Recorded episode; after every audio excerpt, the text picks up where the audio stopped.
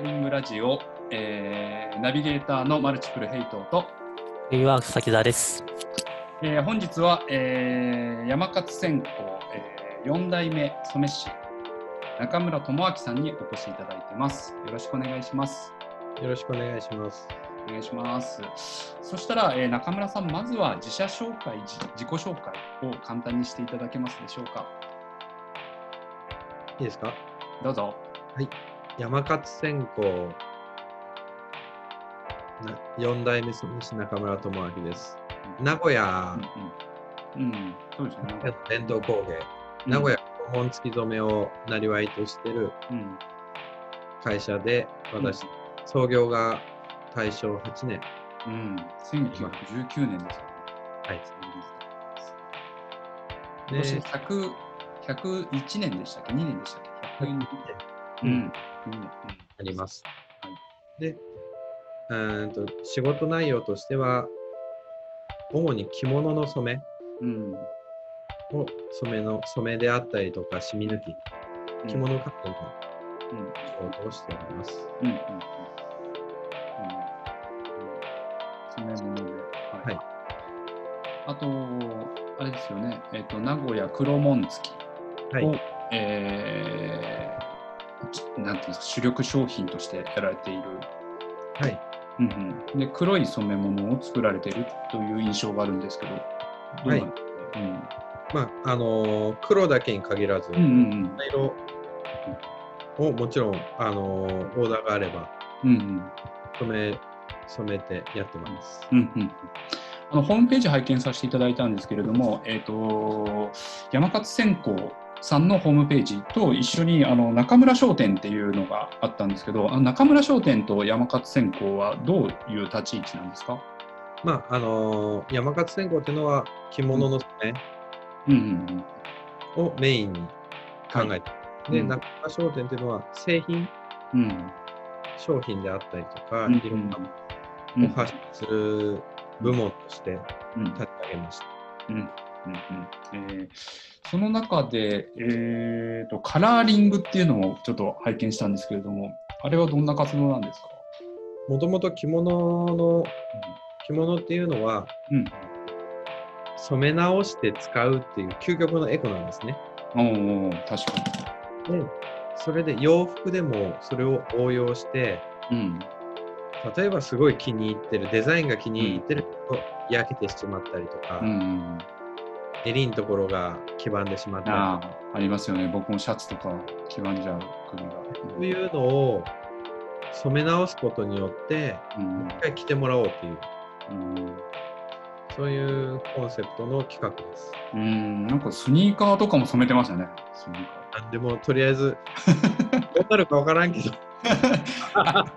今なんか実験的にやられてるって書いてありましたもんね。うん、そうですね。ああ、なるほど。でやっぱり、あのーお客さんもうんうん、面白がって、じゃあこれ染めてって言って持ってくるんで、えーこんなっても知らんよって言って。ああ、え、ちょっと、あれ、私、スニーカーとかぜひやってほしい。ぜひ。ああね、どうなるのか、ね。基本的に革の部分が染まるイメージです、ああのスニーカーっていうのは。キャンバス部分と革の部分。そうですね。物にも。あなるほどね。へえ。やっぱりそうますああ、そう。ねえ、えーと、そんなことでね、あのいろいろ新しい歴史を守りながら、新しいことをされてるなというイメージを持っています。で、あの、まあのソーシャルヒアリングラジオ、あのテーマが一応そのコロナを、えー、と得てということであのお話聞いてるんですけども、あの何かそのお仕事であったり、プライベートであったり、あのコロナを得てこう、いいこと、悪いこと、いろいろあったと思うんですけど、なんか、えー記憶に残っているところでどんなことがございましたか？まあ、あのー私どもの業界は、うん。もう嗜好品なんで、うん。着物に関して言ううん。とね、外出歩かないと基本的に着あないあ。なるほどね。あかざるものなんであ。でそうなってくるとやっぱり外に出ないとやっぱり着る機会は圧倒的に少なくなりますようね。ん。そうなっていくとやっぱり業界自体は動かなくなりますよね。かその着物とかであると、そのえー、となんて冠婚葬祭であったり、その入学式であったりとか、なんか必ず着なきゃいけないあの場場面があるような気がするんですけど、それもなんかやっぱり、えー、とイベントが自粛したりとかっていうので影響を受けたってことなんですかね。そうですね。式式っていうつくもの、入学式、卒業式、はいはいはいはい。そういうものは、もうほ名古屋、まあ、東京ほどではないですが、やっぱりうんで着る機会がちょっと減ってるのか、減ったのか。うん卒業式がなくなったわけじゃなくて、ちょっと規模を縮小したりとか、うんそういうふうで、うん。うん。なるほどね、規模が縮小したと。えー逆にあのこのコロナ禍で新しい動きとか、そういったものはございますか、仕事の中で。仕事では、あのーま、どうしても僕らはお客さんが来てくれないと勝負にならないんで、でその中でいろいろ、うん。あのー知り合いとかからうん。なんかできることないかなとか。うんうんいろいろ考えてうちの会社自体が染める会社なんで、はい。ね、そういう染めの体験うん。をうんリモートでやってみようかなと。うん。そういう動きもちょっとうんちょっとずつですけど、はい。あのー仕掛けようかなっていう。うん。そのことによってやっぱり今まで興味なかった人うんこういうことできるんだって思ったりとか、うんうんでちょっと前までリモートっていう言葉自体が一般的ではなかったんです確かにそうですよね。うんそれがすごく身近なうん、言葉になってるじゃないですか。そうですね。いや、本当おっしゃる通りだと思います。でそれってやっぱり変化だと思うんですよ。うんでその変化しないと順応しないとうん。やっぱり取り残されてしまうとうん。仕事の面もそうだし何もかも進めないのでうん。でその中でやっぱり活用できるうん。リモートを使ってじゃあうちの強みは何か僕の強みは何かって言ったら、うん。じゃあ染めるって誰も誰もが簡単にできることなんですよ。やろうと思えばああ、そうなんですね。うん。だけどそれが身近じゃない。うんうん色をつけるってうん。あのーすごい楽しいことなんですよね。うん企画うんでそういうのを子供に向けてやったりとか。う、んやっぱり子供が喜ぶんで、うん。もちろん大人も喜ぶんですけなるほど。うん。そういうことをうん発信してやっていきたいかな。うんうんまなあ、あのー仕事、商売とは全然結びつかないかもしれないですけど、やっぱり知ってもらった上で、ね社会貢献って言ったら言葉が綺麗すぎるけど、うんやっぱりそういうことをやって、うん身近に感じて、はい。逆に僕はチャンスだと思うんですよね。うんそうですよね。うんで、後ろはいどうぞうん。うん、しょうがないし、うん。うん、ああ、売れない、指加えて待っとっても売れないものは売れないし、うん。そうですね。時代が悪いって言ったら、うん。もうそこで立ち止まってしまったら、明日の生活が僕らできないんで、うん。うん。何かできることうん。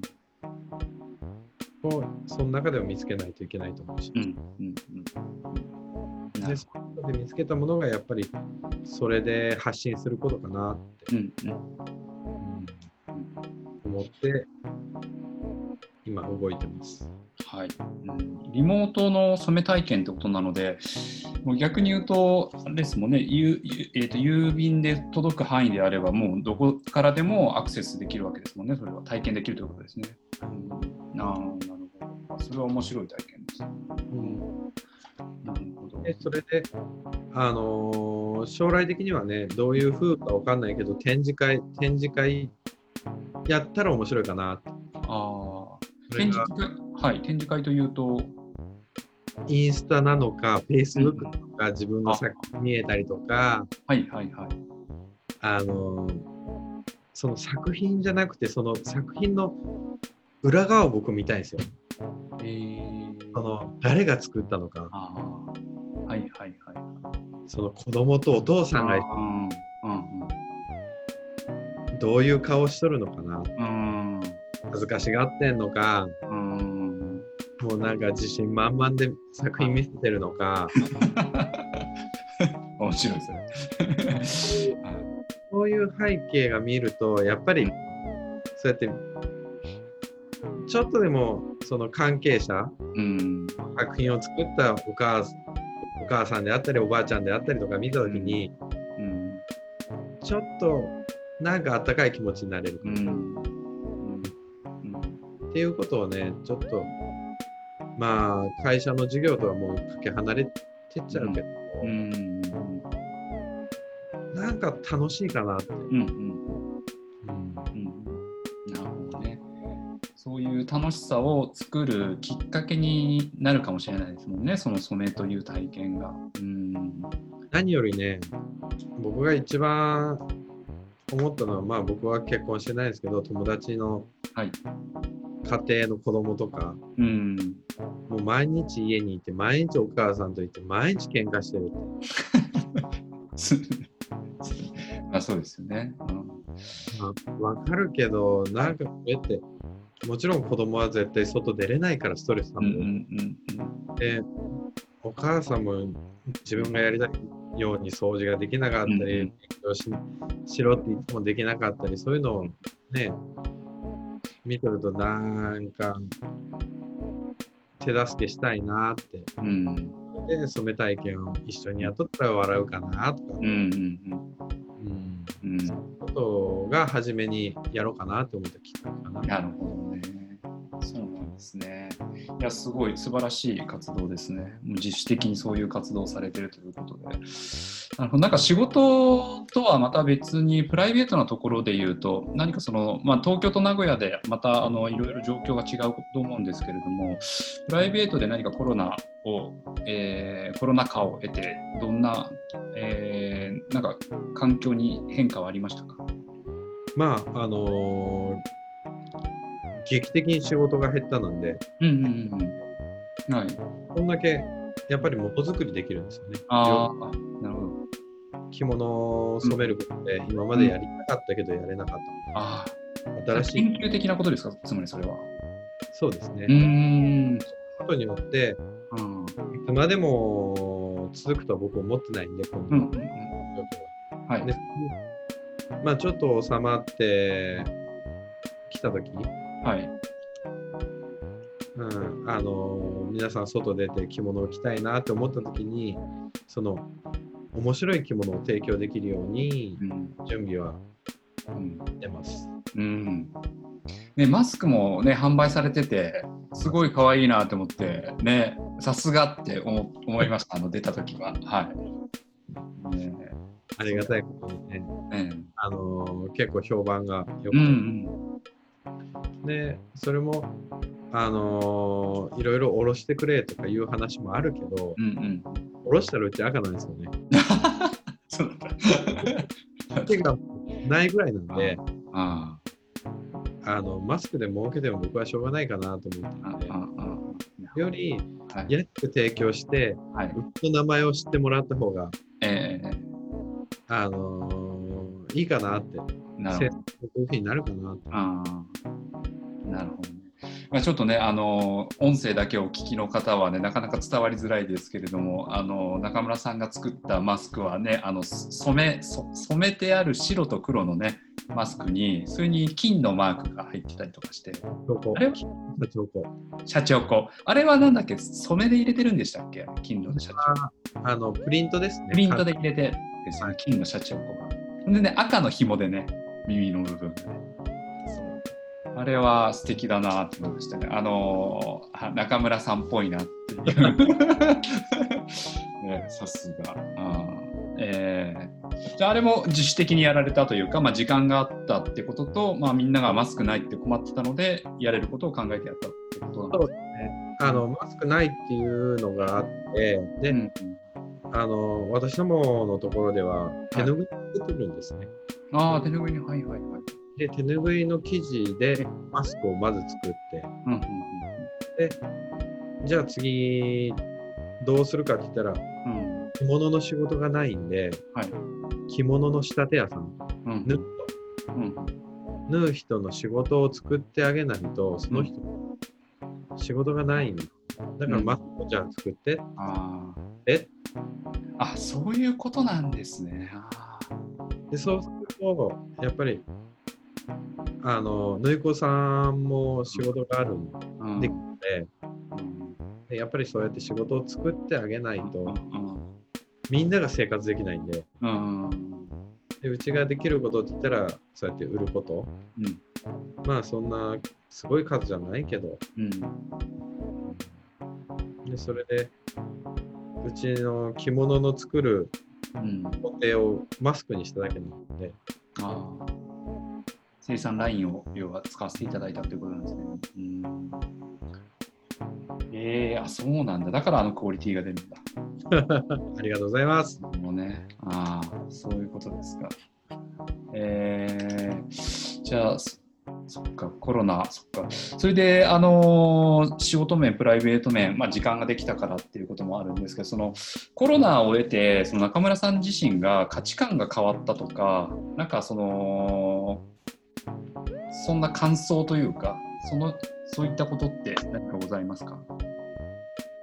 価値観が変わっうん、価値観かん変わったとか感じたこととか思いとかこれが、えー、とどうなってほしいとか今後どうしてほしいとか。まあどうしてほしい、まあ収まってほしいのが一番。まあそうですよね。そりゃそうですよね。私もそうですね。収まってほしいですわ。普通にやっぱり遊びに行きたいなと思うし、ああ、確かに。うんマスクなんかできることなら僕はしたくないし、確かにね。これからどんどん暑くなっていくし。なってくるし、息苦しいし、うん。白血になりそうやし。うん、確かに。うんし仕事ではやっぱりあの直接、あのーお客さんであったり関係会社の方と会うことが多いですか？はい、多いですね。ああなるほどその時今お仕事中もやっぱりマスクして皆さんやられてらっしゃいます？一応しますね。あーなるほどあのまあ正直、名古屋、うんまあ、東海で、ね、そんなにすごい数うん。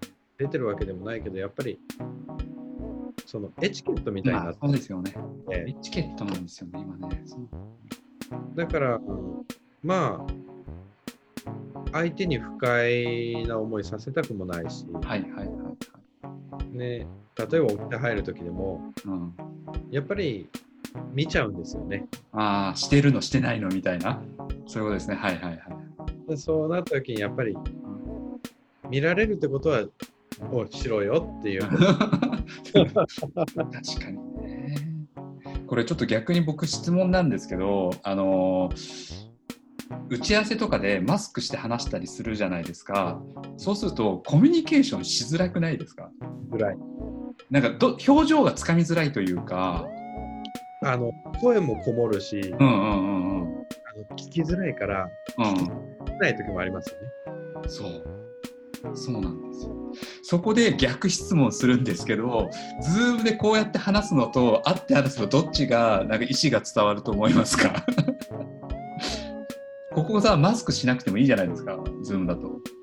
だから結構こう表情は伝わるというか、温度感は伝わらないんだけど、それどうか思います？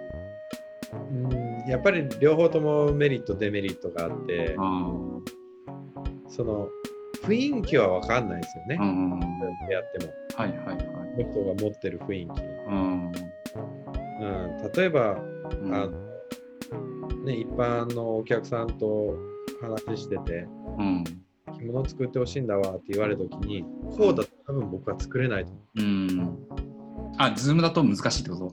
ズームだと、なるほど。あその感覚がわからない。ーはいはい。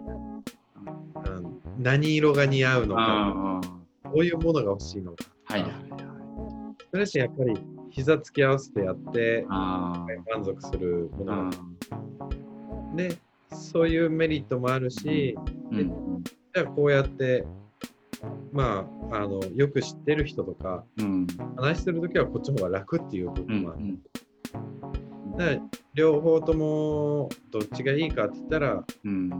うんなどっちも場所によりますよね。うんうんで、あの、ズームで商談してても確かにいい面もすごいあるし、うんはいはい。だけど、うん、僕ら、僕がやってるものに関しては、色が勝負なんですよね。ああ色か。この色を出してほしい、こうしてほしいって、はい。絶対このレンズ越して画面を見ても、はい。色の共有って絶対できないです。よね。ああなるほど。ことを考えると、うん。そういうものを作ったりするうんのはやっぱり膝つき合うのがいいと思うし、うんリアルであってね。うん、なるほど。そしたら、まあ、コロナの影響があったとしても、やはり基本的には対面で、えー、と何かしらコミュニケーションを取っていることが多いというか。そううんですね。そうしないとやっぱり、まあ、あの、その頻度が減って、すごい減ってる。そうですよね。うんうん、なるほどね。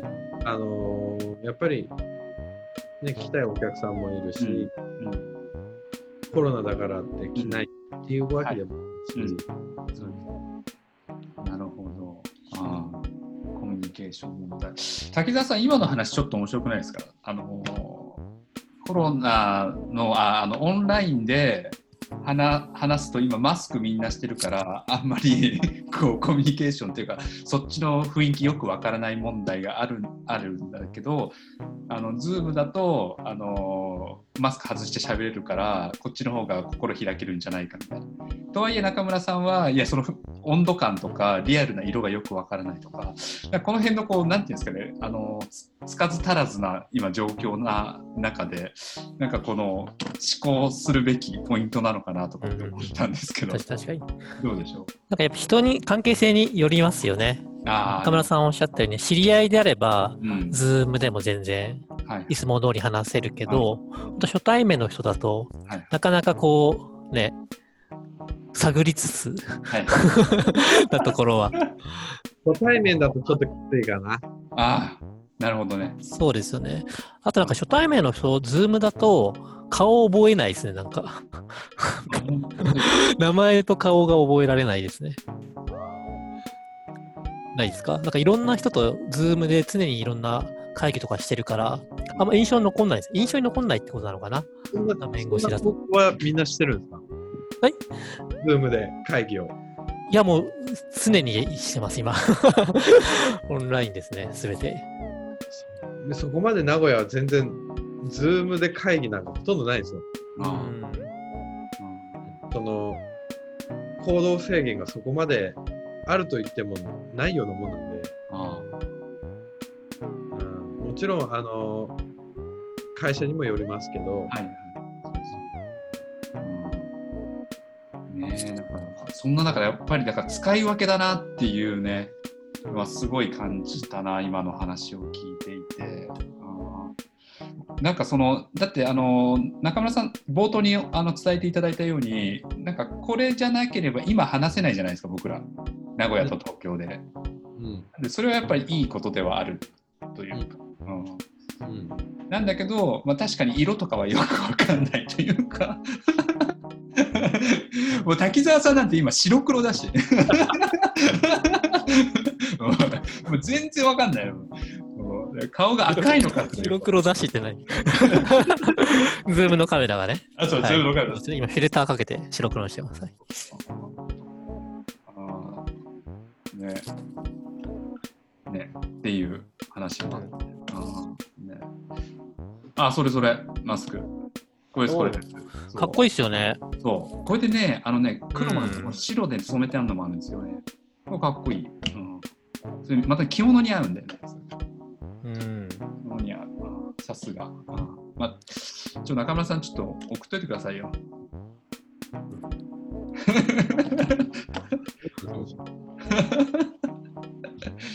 そうそう。ね、じゃあ最後ちょっと質問させていただいて、えっ、と、これ皆さんにも聞いてるんですけど、この先、えーコロナっていうものを僕らが経験して、この先10年我々はどうなっていると思いますか？え、などどういうこと？ね、どういうことなんだろうね。その何がどうなってるかだよね。仕事のことにか、生活面なのか。うん。うん何でもいいです。フリーです。フリー？フリーです。この先10年。まあ、コロナって言っても、ね、風邪の一種じゃないですか。うん。ウイルスですよね。今まで18個あった中の新しい19個目のコロナなんでう、ん。うん。で、まあその、発症した時の症状がどうのこうのうん違うだけで、まあ付き合っていかないといけないですよね。うんうんうんで、それで、どう、うん、多分僕は昔の生活には戻らないと思うんですよ。昔というのは、えコロナ1月ー、とか、はい。普通に仕事してて、普通に、あそういうのは多分、ーうん。そういう生活には戻らない。やっぱり、ね、人との距離って、うんやっぱりと取ると思うんですよ。うんうんうんで今までみたいな生活は多分送れないと思うのでうん。うん。でそそれってやっぱり変化していくべきなことだと思うししていかないといけない、対応していかないといけない対応できる人がやっぱりうん。持ってっちゃうと思うんですね。はい。できる人はまた次のステージ行けると思うし、うん次の考え方ができると思うし。でその中で、ね、結果今までの生活に戻ったら戻ったりそれはそれでラッキーだしはい。でこうやってリモート使ったり、ズーム使ったり、ね、いろんなことができた、うん自分の今までにはないものがつくなつくことなんで、うんうんうんあるやれることは広がる。うんだからそれは全て活用してく、してけれたらいいかなっうんうんうんて思うんなるほど。う。まあこの経験を生かしてさらに、まあ、視野が広くなるとかやれることが広くなるっていうことですかねそうすると思う。と。うんそうしないと、うんまあね、僕らうん伝統、伝統、伝統で伝統を守ってどうのこうん。って言うけど、僕は伝統を守る、もちろん守らなきゃいけないけど、それ、はい。うん。今の時代に適応して、次につないで初めて伝統を守ることだと思ううんですよ。んで、技術を守った上で、うん。飯が食えなくなって次の代につなげれないんだってうんなって、それ伝統を守ってることじゃないと思うんですね。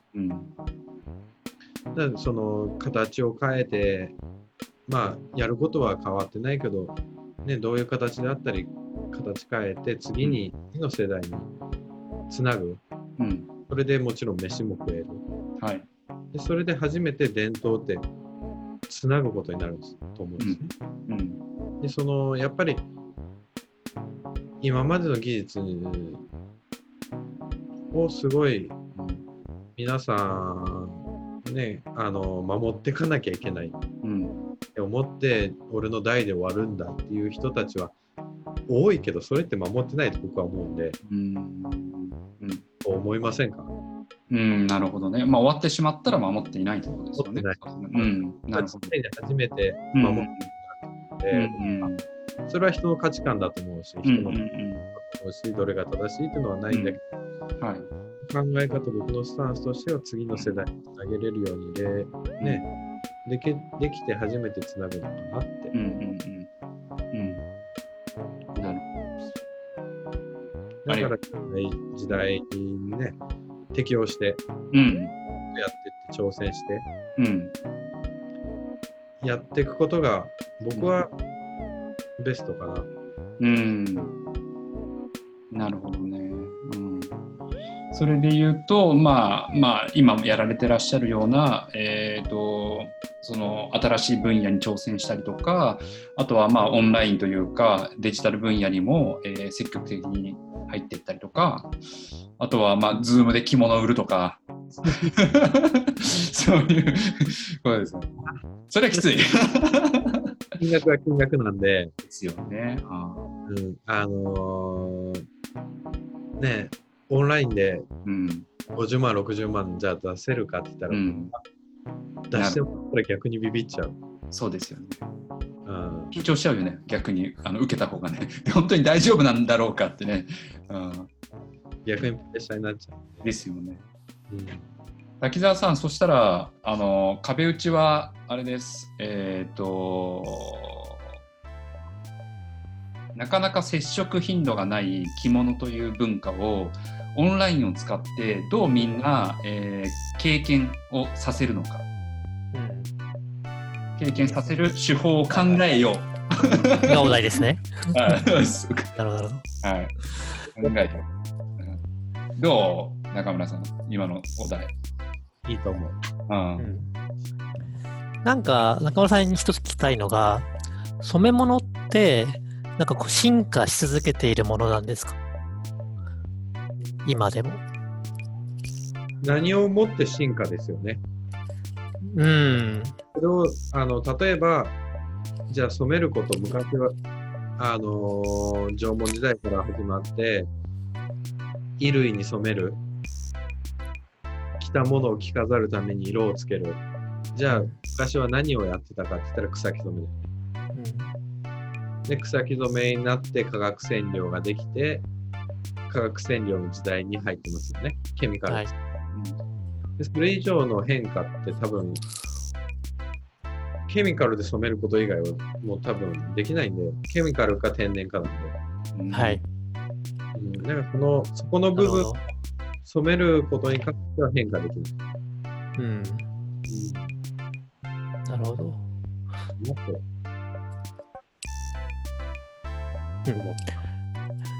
なんかそう今日話を伺っていて、こうリモート、オンラインっていうのが新しい染め物体験とか着物と接する体験を進化できるんじゃないかなと思ったんですね。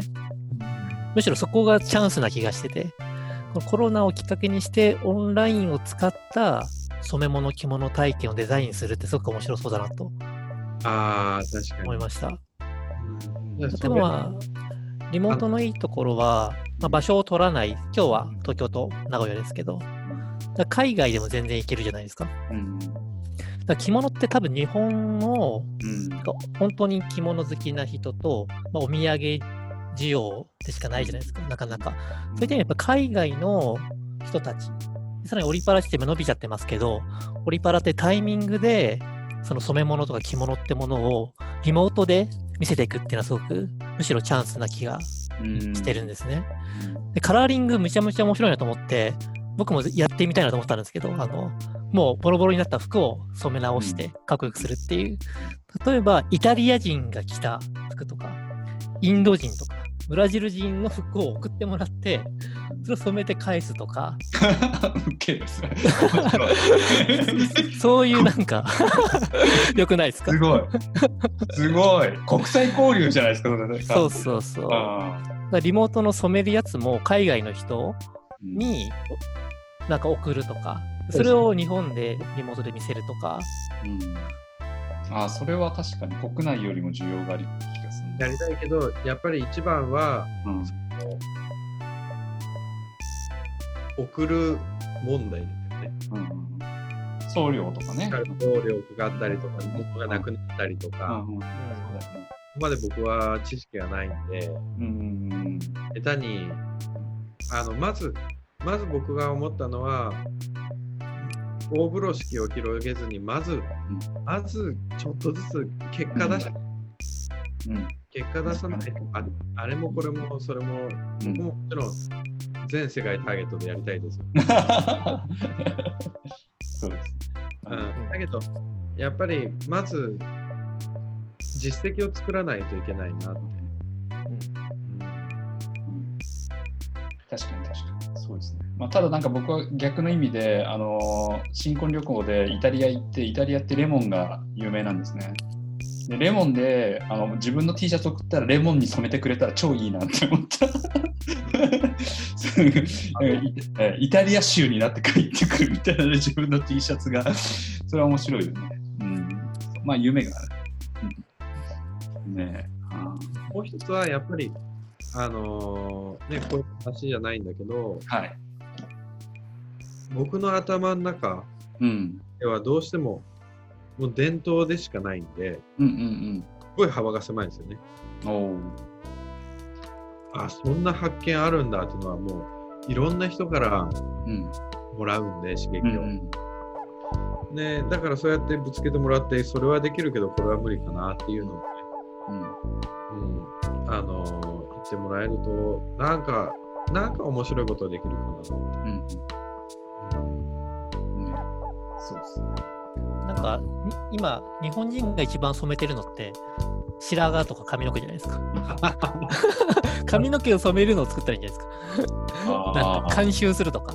白髪の目を 監修しましたみたいな。確かに。それちょっとかっこいいでしょ。ええかっこいい。確かにそれ、なんか、あの、に日本の伝統染め物で髪染めたい。うん。4代目染め師が監修しましが染めてくれる。た。ちょっといいよ日は山勝線香4代目染め師中村智明さんにお越しいただきました。ありがとうございます。ありがとうございます。ありがとうございます。はい、ありがとうございます。